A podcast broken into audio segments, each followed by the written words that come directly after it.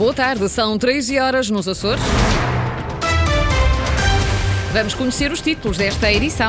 Atlântico Line lançou hoje concurso público para a construção de dois navios elétricos para operação no Triângulo. Depressão Irene provocou de 14 ocorrências, melhor dizendo, hoje a Ponta Delgada, todo o arquipélago está sob aviso amarelo. Santa Clara vai defrontar o Porto em casa nos quartos de final da Taça de Portugal. Isso mesmo ditou o sorteio que se realizou hoje na cidade do futebol. A esta hora estamos com 15 graus em Santa Cruz das Flores e 16 nas cidades de Angra e Ponta Delgada. Avançamos então com as notícias da região, edição das 13, com o jornalista Sais Furtado.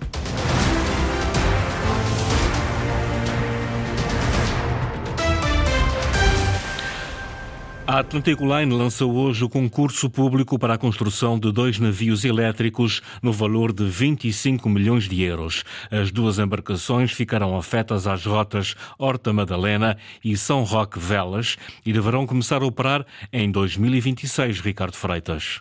O investimento já tinha sido anunciado pelo Governo Regional o ano passado, mas só agora a Atlantic Line lançou o concurso público para a construção de dois navios elétricos. A empresa justifica esta opção com a necessidade de descarbonizar a operação de transporte marítimo de passageiros entre as ilhas do Triângulo. Mas a verdade é que a solução para o carregamento dos navios ainda não foi encontrada. Estamos exatamente a fazer os cálculos, já, já entregamos toda a informação que era necessário uh, derivado dos motores que os navios terão, portanto, a necessidade que precisam em termos de, de energia.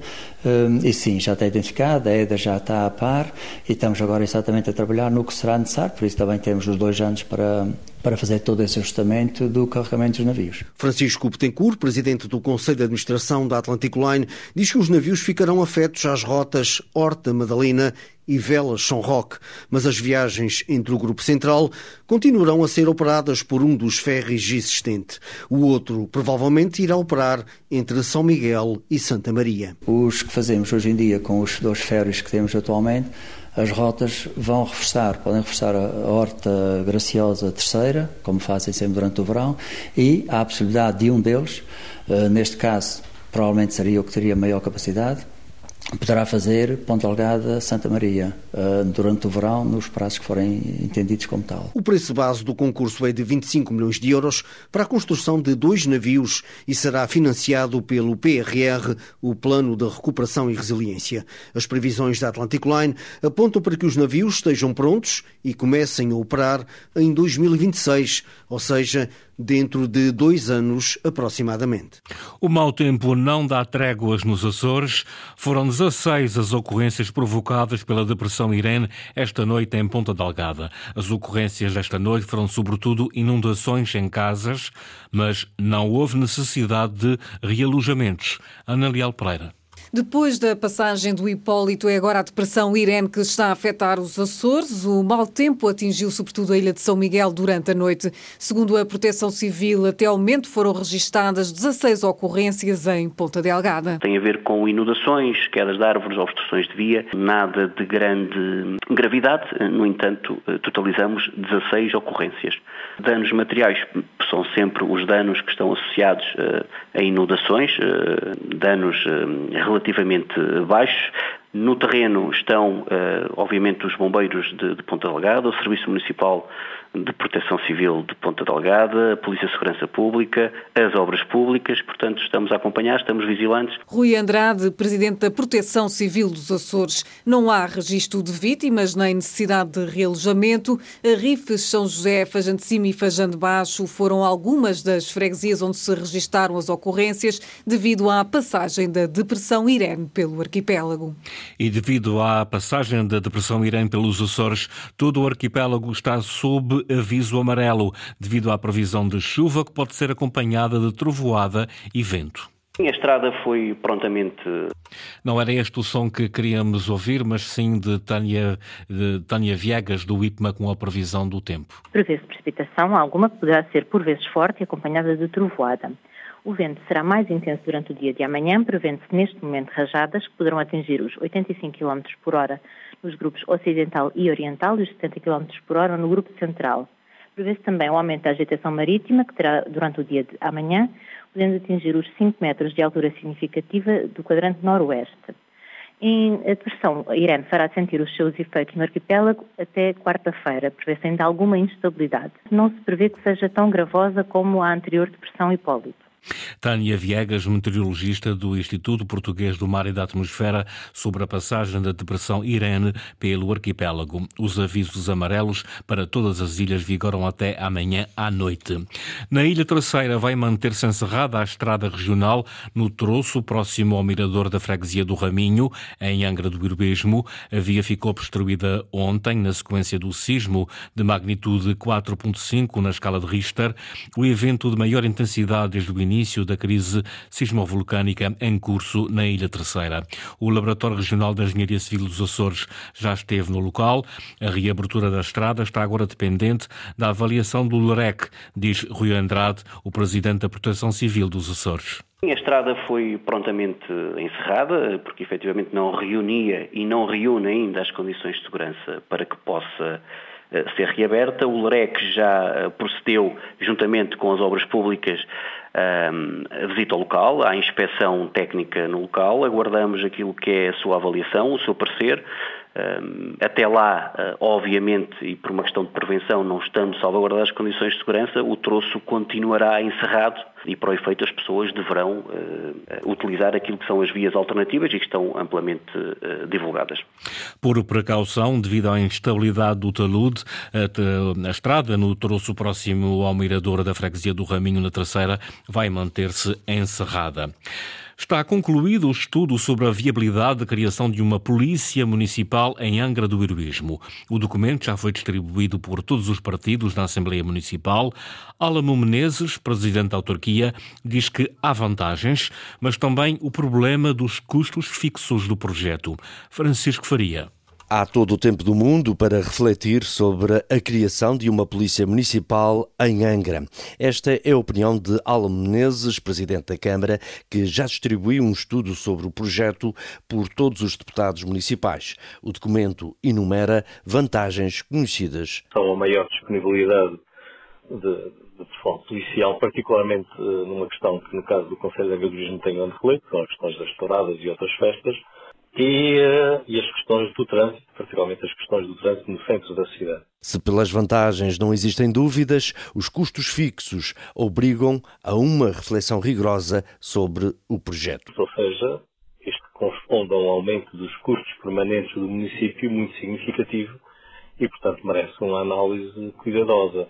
Nesta altura, quer a Câmara, quer a Assembleia Municipal não tomaram qualquer posição formal sobre o assunto, o estudo foi distribuído uh, na última sessão da Assembleia Municipal e agora vamos dar tempo a que todos os envolvidos possam estudar a matéria e ter depois uma posição informada sobre o que fazer a seguir. Alan Menezes garante que, neste momento, a autarquia tem capacidade financeira para avançar com o projeto. O problema é mesmo a despesa fixa que obriga a pensar no futuro e em outros projetos necessários. Contudo, e sem data marcada, a última palavra sobre uma eventual polícia municipal será dos deputados municipais de Angra.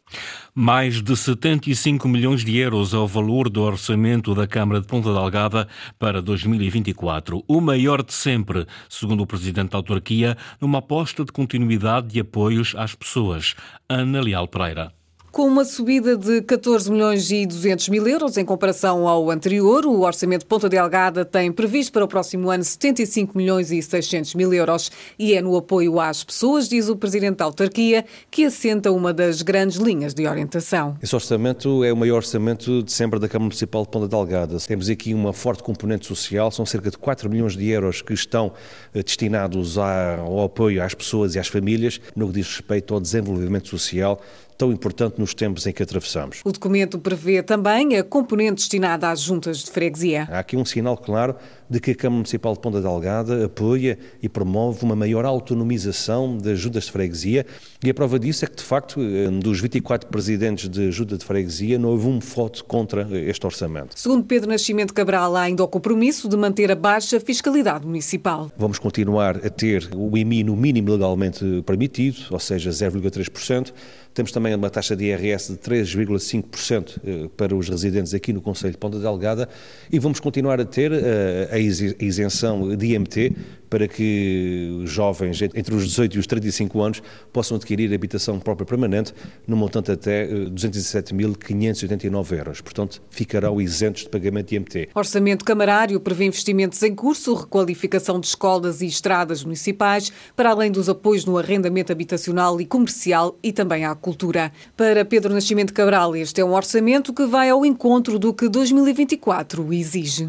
O orçamento da Câmara de Ponta Delgada passou na Assembleia Municipal com os votos favoráveis do PSD, de sete presidentes de juntas socialistas e de duas juntas independentes. O orçamento contou com a abstenção da Iniciativa Liberal e de quatro presidentes de junta de freguesia do PS. Os restantes deputados do PS votaram contra, assim como o Bloco de Esquerda. Para André Viveiros, vereador socialista, este é um orçamento sustentado em empréstimos bancários para investimentos não prioritários.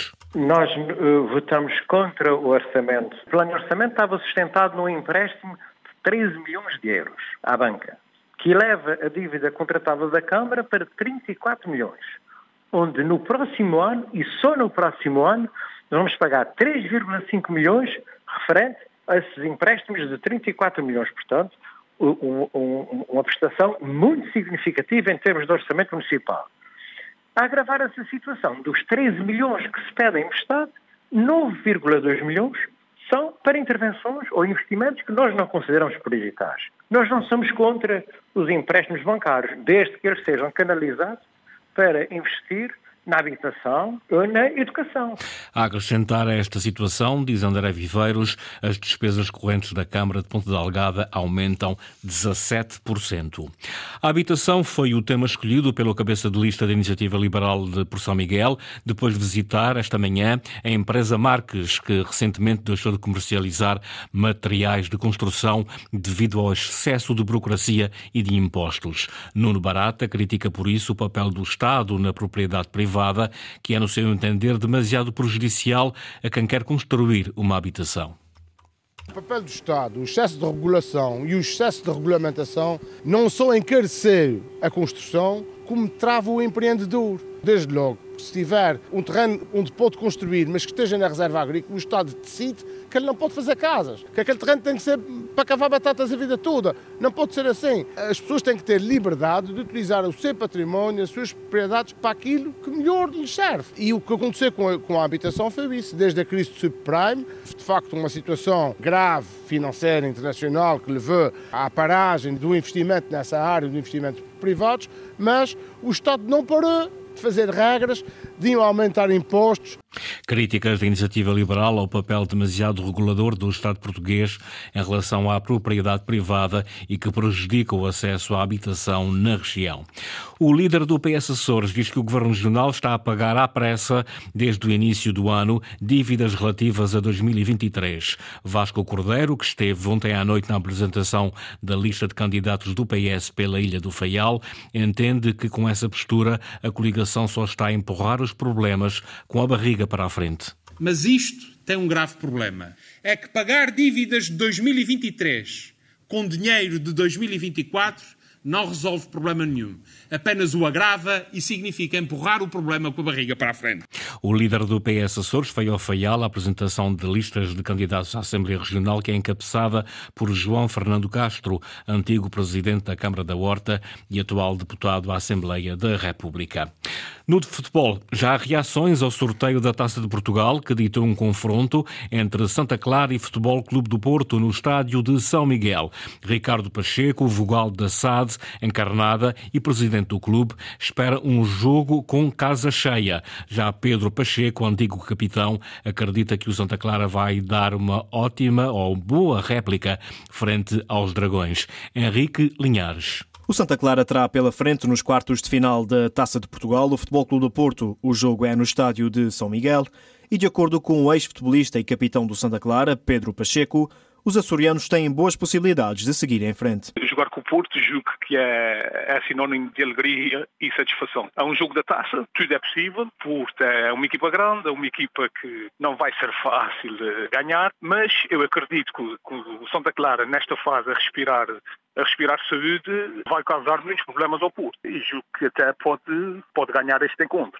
Santa Clara tem demonstrado ser uma equipa muito competitiva. Ainda por cima jogamos também no estado de São Miguel e, uh, e vejo muitas dificuldades também para o Porto conseguir eh, vencer no nosso reduto. A partida irá realizar-se entre os dias 6 e 8 de fevereiro. Já Ricardo Pacheco, presidente do Clube Desportivo Santa Clara e Vogal Nassat, diz que o objetivo passa por fazer história na prova rainha. Muito sinceramente, o que nós preferíamos era conseguir um feito único na história do Santa Clara, que é chegar às meias finais. Já conseguimos chegar aos quartos finais por duas vezes, mas chegar às meias finais seria seria um marco importante. Nós sabemos que, que os outros grandes do futebol português, porque o Santa Clara também é um grande, trazem muita gente ao, ao, ao estádio. Ainda hoje estamos a duas ou três horas do sorteio e já estamos a receber uma série de telefonemas de, por causa de ingressos para o jogo. Santa Clara e Futebol Clube do Porto encontram-se nos quartos. Em caso de vitória, a turma orientada por Vasco Matos terá pela frente nas meias finais, a duas mãos,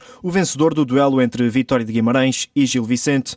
Nos outros dois jogos jogos dos quartos de final, o Benfica joga em Vizela e o Sporting desloca-se ao terreno da União de Leiria.